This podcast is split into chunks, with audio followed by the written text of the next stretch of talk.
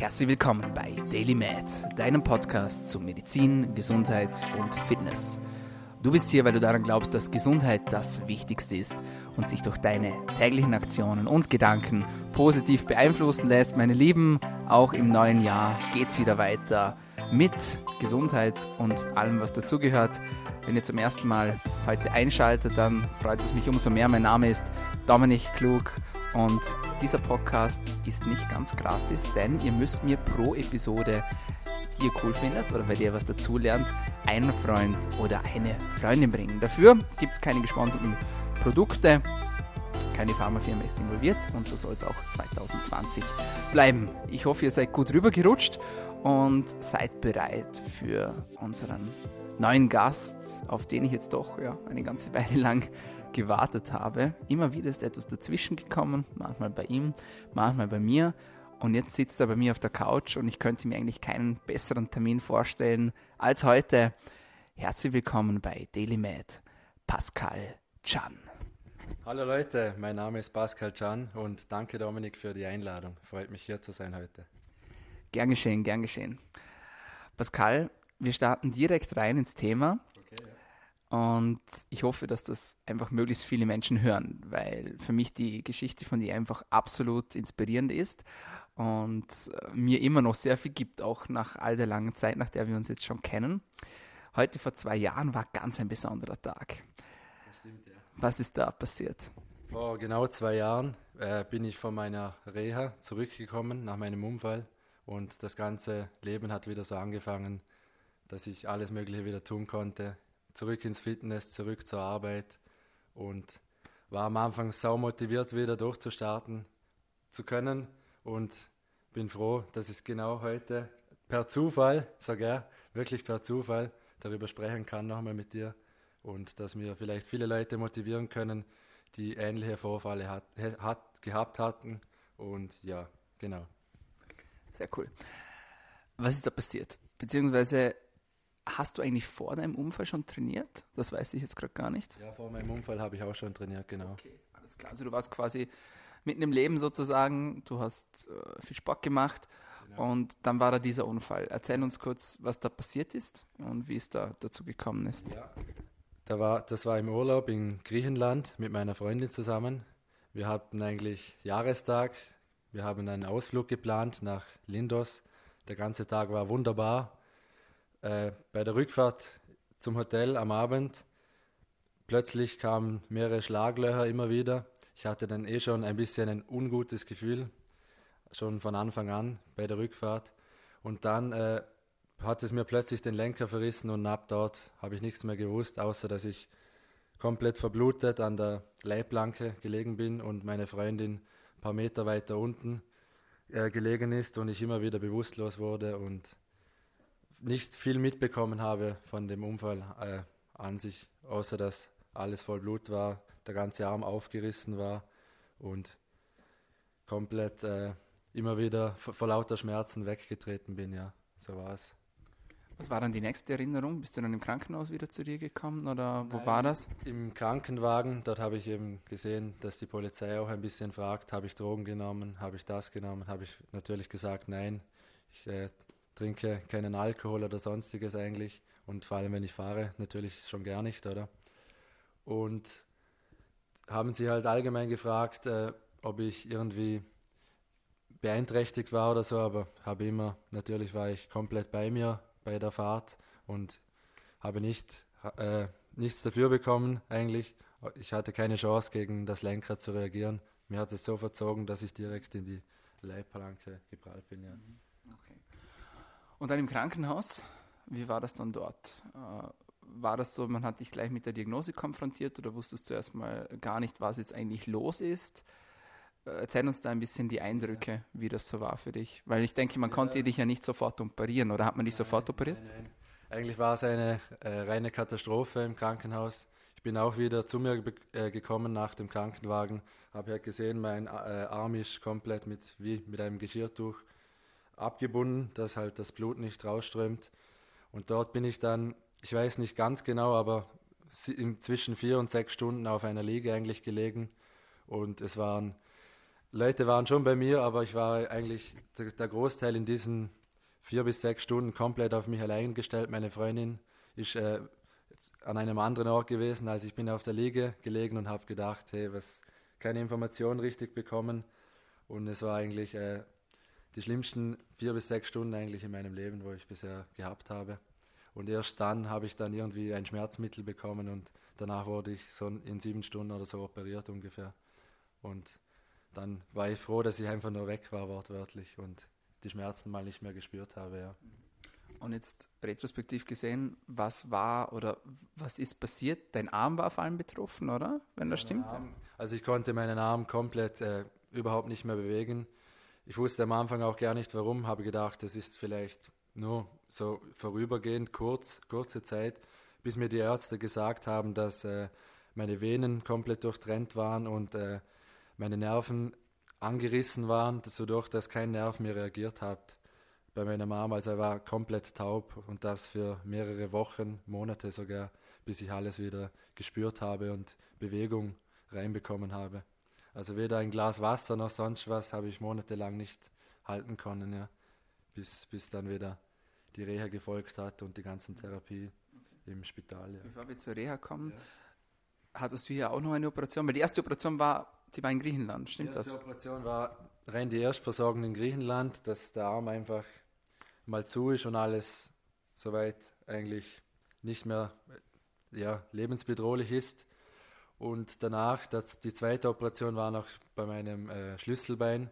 Das hat mir auch sehr, so stark äh, reingedrückt, dass ich eigentlich kaum Luft mehr bekommen hatte. Das hat mir auch sehr, äh, sehr stark geschmerzt und das war dann komplett zertrümmert, gebrochen und da habe ich jetzt eine Platte drinnen. Das war dann die zweite Operation, die noch wieder im, hier in Vorarlberg folgte, ja, genau. Das heißt, die Prognose der Ärzte war eigentlich schlecht, muss man sagen, oder? Also, ja, was haben sie dir prophezeit? Wirst du deinen Arm wieder bewegen können? Oder haben sie gesagt, ja, das wird schon alles wieder? Ja, gab es da die Diskrepanzen zwischen Griechenland und Österreich?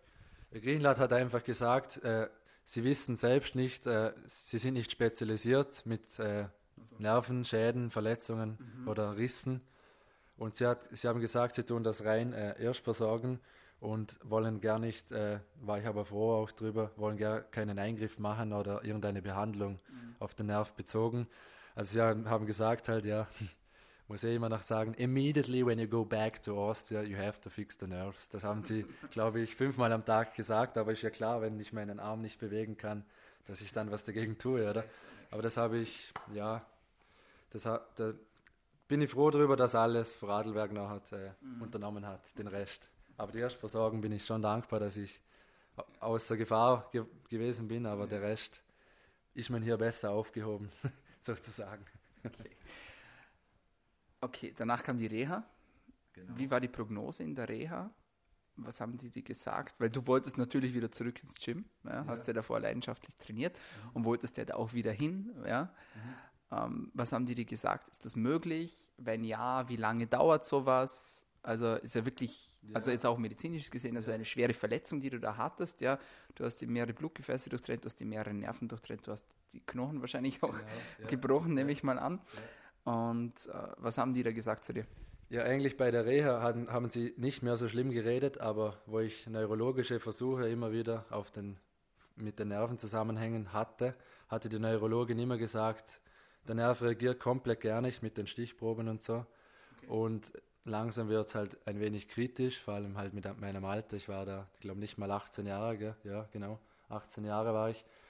Und ja, dort hat sie gesagt, es wäre eigentlich schade, weil der Arm nicht mehr so wird wie davor, oder? Aber ich, ich soll trotzdem nicht negativ denken und halt viel Therapie. Ich habe bis zur Reha, habe ich ja eigentlich von, vom 29. Juli bis äh, Mitte Oktober hatte ich Zeit gehabt zum mich vor der Reha selbst noch ein bisschen vorzubereiten, helfen. Ich habe wirklich jeden Tag, war ich im Krankenhaus, Elektrotherapie, ähm, wie heißt Elektrotherapie, Physiotherapie und alles Mögliche habe ich gemacht und zu Hause auch vor dem Fernseher alles immer wieder versucht, meinen Arm irgendwie zu kontrollieren, Spiegeltherapien, also wirklich jede Therapie, was man anwenden kann bei so einer Verletzung, habe ich so viel wie möglich, so viele Stunden und äh, am Tag wie möglich äh, investiert in meinen Arm sozusagen.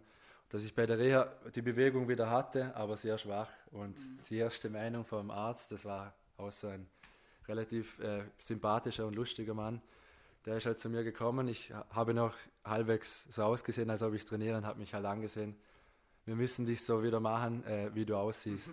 Weil mit deinem Arm jetzt, da drückt jede Fünfjährige stärker zu, oder? und das, äh, ja, hat, hat man dann wirklich gemacht. Die Therapien waren sehr intensiv. Da war ich aber auch froh drum. Also immer auch um 6 Uhr auf und bis 4 Uhr abends. Mal, mal mehr, mal weniger haben wir durchgängige Therapie gehabt mit allen möglichen ja, Sachen. Einfach vom, vom einfachen Spielen wie Mensch ärgere dich nicht bis zu einfach, dass ich was in der Hand habe, zum mhm. ein bisschen meine Finger und so immer wieder in Bewegung zu haben, bis zu minimalem Krafttraining, aber jetzt nicht so im Fitnessbereich, sondern einfach so auch wieder Elektrotherapie. Mhm. Ein bisschen natürlich habe ich mit ein Kilo Handeln, das ist gar nichts im Vergleich zu vorher, aber habe ich halt probiert, so immer wieder ein bisschen sozusagen den Bizeps auch ein bisschen anzusprechen, den Unterarm immer wieder mit Knete haben sie mir gegeben, den Unterarm versucht aufzupumpen, dass einfach die Nerven ständig angeregt sind mhm. und wieder zurückkommen, ja. Mhm. Das war es halt meistenfalls, ja. Gab es für dich irgendwie ein Schlüsselerlebnis in der Reha, wo du gesagt hast, okay, jetzt geht's aufwärts? Kannst du dich da an irgendwas, eine bestimmte Situation erinnern oder ein bestimmtes Erlebnis? Ja, am Anfang habe ich, wo man immer wieder, man hat natürlich Krafttests gemacht. Also sie haben immer geschaut, ich weiß jetzt, kann leider nicht mehr sagen, wie viel ich am Anfang Kraft hatte im Arm.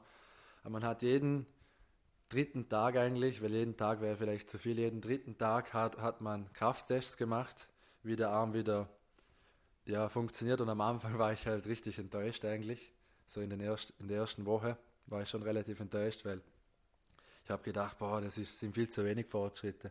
Dadurch war ich natürlich motivierter, auf der anderen Seite enttäuscht und aber genau an diesem Punkt sollte man nicht aufgeben, habe ich Vollgas weitergemacht, jede Therapie, habe so viel Sport wie möglich gemacht. Ich hatte natürlich auch Zeit, musste nicht zur Arbeit. Mhm. Den ganzen Tag Zeit für mich, habe auch immer gegoogelt, was ich dagegen mhm. unternehmen kann.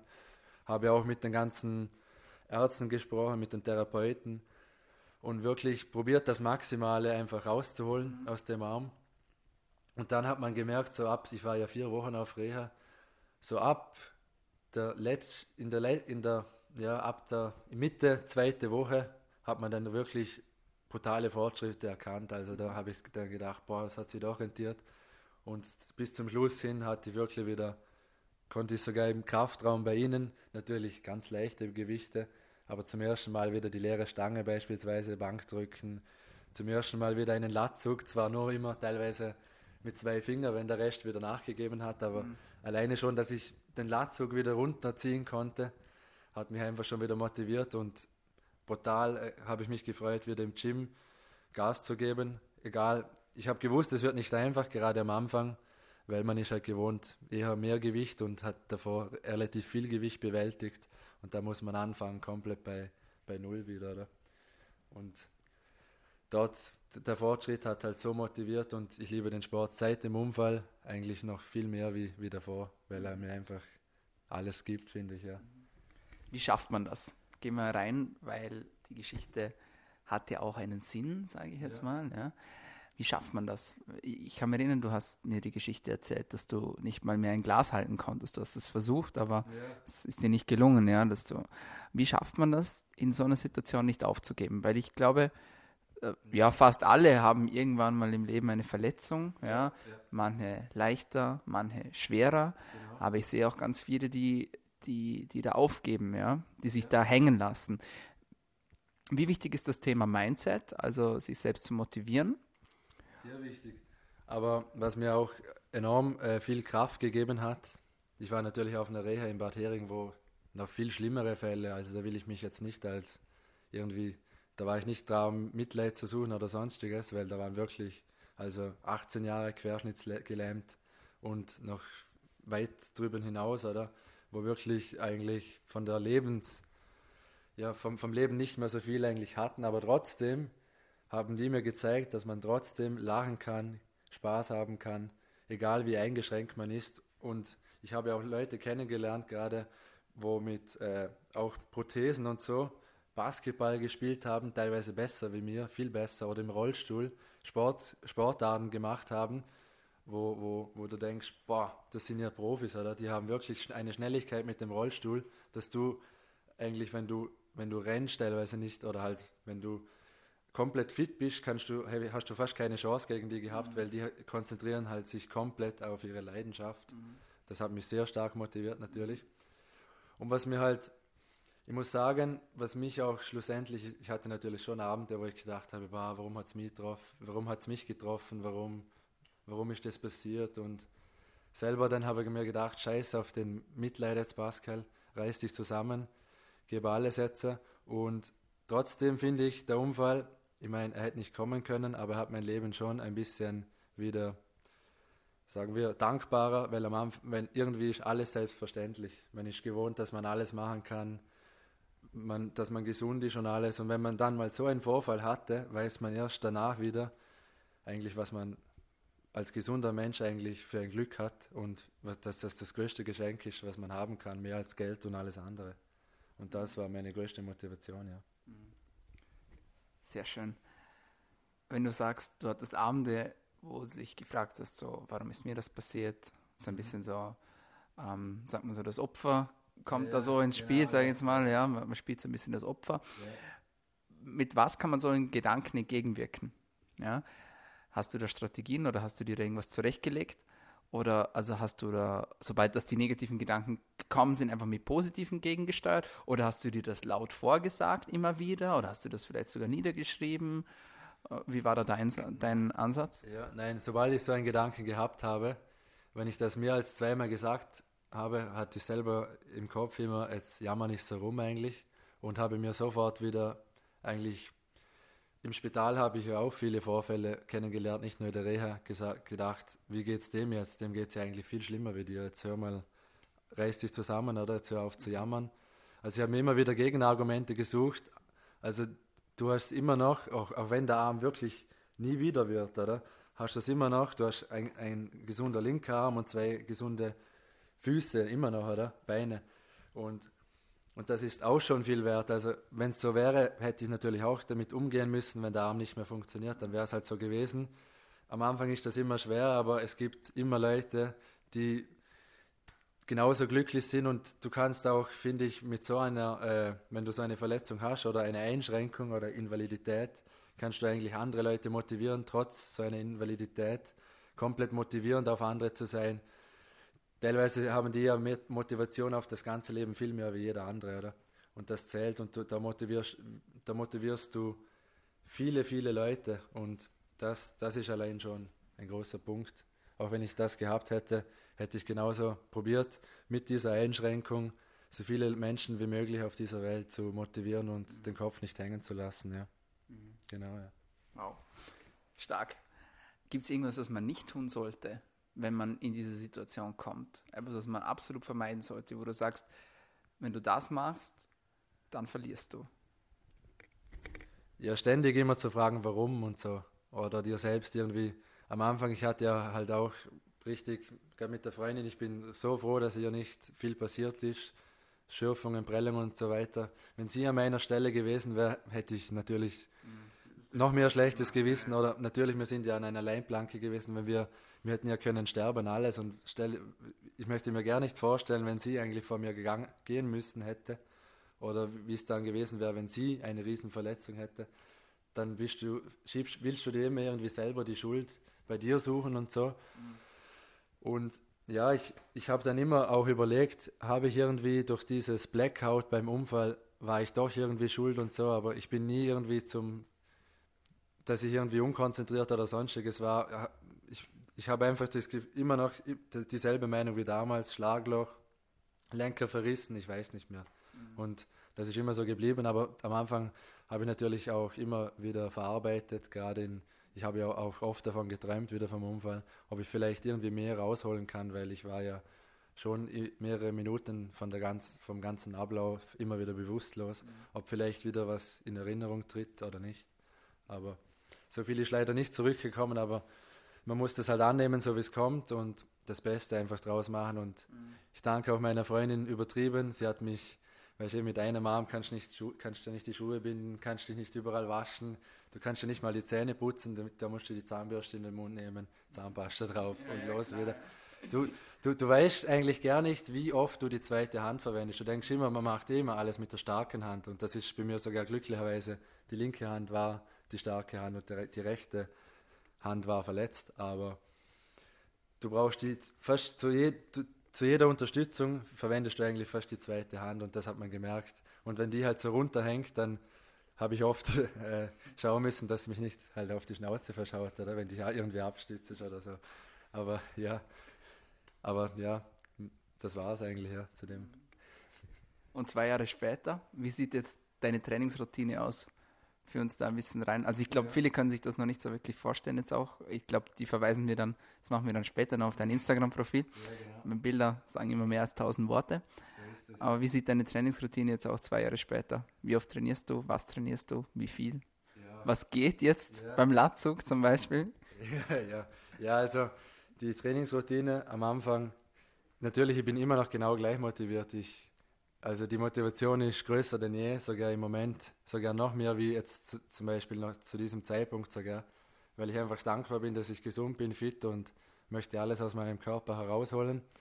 Aber ich habe eigentlich unterschiedlich trainiert. Ich habe, ich, ich ändere meine, meinen Split immer regelmäßig. Mein Lieblingsplan ist Push-Pull-Beine und das eigentlich zweimal die Woche. Also und ich habe aber auch Unterkörper, Oberkörper gemacht. Aber alles, was darüber hinaus ist, finde ich nicht so sinnvoll ja, finde ich eigentlich nicht so sinnvoll. Weil so hast du jede Muskelgruppe eigentlich zweimal in der Woche trainiert. Wenn du jetzt einen Fünfer-Split oder sonstiges hast, musst du dich halt einmal komplett auseinandernehmen und dann aber wieder eine Woche warten. Und mhm. das mag für den einen oder anderen funktionieren, aber mein Lieblingsplan Push-Pull-Beine und da gehe ich zwischen fünf bis sechs Mal die Woche hin. Und das ist mein Lieblingsplan und mhm. da werde ich auch jetzt eine Weile beibehalten. Mhm. Ja. Und ja, Latzug, natürlich angefangen bei ich meine, ich mache Lackzug jetzt mittlerweile umgekehrt, da schaffe ich nicht mehr äh, so viel, also dass ich gar nicht, weißt, wenn du dich umkehrt in den okay. Latzug sitzt, ja. oder? Und da nehme ich nicht so viel Gewicht, aber wenn ich mich normal in den Latzug wie der andere sitze, eigentlich fast der ganze Baum, ja, geht da, ja. Also eine enorme Steigerung. Sehr cool. Comeback Stronger, mal ja. wirklich in die Tat umgesetzt. Sehr cool. Wo kann man dich online finden, Pascal? Online könnt ihr mich natürlich finden im Instagram auf Pascal-Can, alles klein geschrieben. Da bin ich sehr aktiv und würde mich freuen, wenn ihr mal vorbeischaut, natürlich. Ja. Sonst im Facebook bin ich ja nicht aktiv, YouTube habe ich, hab ich auch nicht. Vielleicht kommt es irgendwann, aber ich weiß ihn noch nicht jetzt. Aber eigentlich Instagram mein Hauptthema, ja. Das lohnt sich, 65.000 haben sich schon überzeugt und sind überzeugt von dir und von deiner Geschichte, die du ja auch immer wieder sehr schön auch vermittelst. Ja. Und das gefällt mir auch sehr gut, weil ich das natürlich, so Geschichten wie du jetzt hast, sehe ich natürlich nicht jeden Tag, ja, nicht jeden Tag, aber doch regelmäßig im Krankenhaus. Okay. Und ähm, die holen einen natürlich immer wieder auf den Boden der Tatsachen zurück. Und man geht ganz mit einem ganz anderen Ansatz, viel dankbarer in den Tag hinein, so wie es du jetzt auch gerade beschrieben hast. Und ja, bin froh, wenn es einen nicht selbst betrifft sondern wenn man aus anderen Geschichten, so wie aus deiner jetzt lernen kann und sich dadurch inspirieren lassen kann und dadurch auch das Leben und die Gesundheit wertvoller wird. Genau. Pascal, meine letzte Frage an dich. Mhm. Welche tägliche Medizin würdest du denn empfehlen, damit wir alle besser, gesünder und länger leben können? Tägliche Medizin ist natürlich, wenn du mit dir selber zufrieden bist, im Klaren und überzeugt davon, was du machst, halt rein auf den Körper jetzt so bezogen, ohne Supplementierung und so weiter. Mhm und natürlich, ich äh, selber supplementiere auf den fitnessbezogenen Bereich eigentlich. Finde ich sehr wichtig, Omega-3, Zink verwende ich immer und gerade im Winter Vitamin D3. Mhm. Und ab und zu verwende ich noch einen Shake und das war eigentlich alles. Sehr cool. Das Maß der Dinge. Und immer wieder halt, ja klar, Proteinriegel und so. Ein bisschen was nimmt man immer oder BCAAs. Aber so das Hauptding, was ich empfehle, ist einfach, ich finde, wie, eigentlich, es macht jetzt für den Muskelaufbau nichts aus, aber wenn du dir über deinen Körper so vom Omega-3-Bereich, Zink und alles ein bisschen äh, gut versorgt bist, finde ich, wirst du halt, das habe ich auch bei mir echt gemerkt, wo ich das nicht mehr konsumiert habe, viel öfter krank. Mhm. Und natürlich, was passiert, wenn du viel öfter krank bist, du kannst nicht oft trainieren, oder? Weniger Erfolge. Und darum, wenn du gesund bist, hast du ja die meisten Erfolge. Auch wenn es mhm. wie immer gehen, gesund gehen können, auch wenn nicht immer Vollgas geben kannst, ist immer besser, wie eine Woche wieder zu Hause liegen und mhm. ja, im Bett und das war's, oder? Nichts mehr anderes tun kannst eigentlich. Ja. So ist es. Ganz cool. Pascal, vielen Dank, dass du da warst. Danke, dass du deine Geschichte geteilt hast. Ich hoffe, gern geschehen. Ich hoffe, ganz viele Menschen hören sich das an und vielleicht kommt der eine oder andere auch mal in deine Situation. Wir hoffen es natürlich nicht. Ja. Aber wenn, dann hat er jetzt einen dann sehr den Podcast, oder? sowieso, sowieso, aber vor allem dein Bauplan ja, genau. steckt dann im Hinterkopf und dann kann eigentlich nichts mehr schiefgehen für eine erfolgreiche Reha. Alles Liebe für dich, viel Erfolg weiterhin und pass gut auf dich auf. Mach weiter so, so fleißig und motiviert. Du gehst ja wirklich auch immer alles, gell? Ein Mensch, ich versuch's. Gibt. Nein, es ist so. Du versuchst nicht, das ist so. Mach weiter so, Dominik, danke. Ja, meine Freunde, das war's von uns heute bei DailyMed, deinem Podcast zu Medizin, Gesundheit und Fitness. Und wenn es auch dir heute wieder gefallen hat, dann freut es mich. Und noch mehr freut es mich, wenn du uns abonnierst. Wir sind auf allen möglichen Podcast-Kanälen vertreten: Soundcloud, iTunes, Spotify, Anchor, Stitcher und auch ab und zu zumindest auf YouTube. Bis dahin wünsche ich euch einen erfolgreichen und gesunden Start ins neue Jahr 2020. Haut rein und bleibt gesund.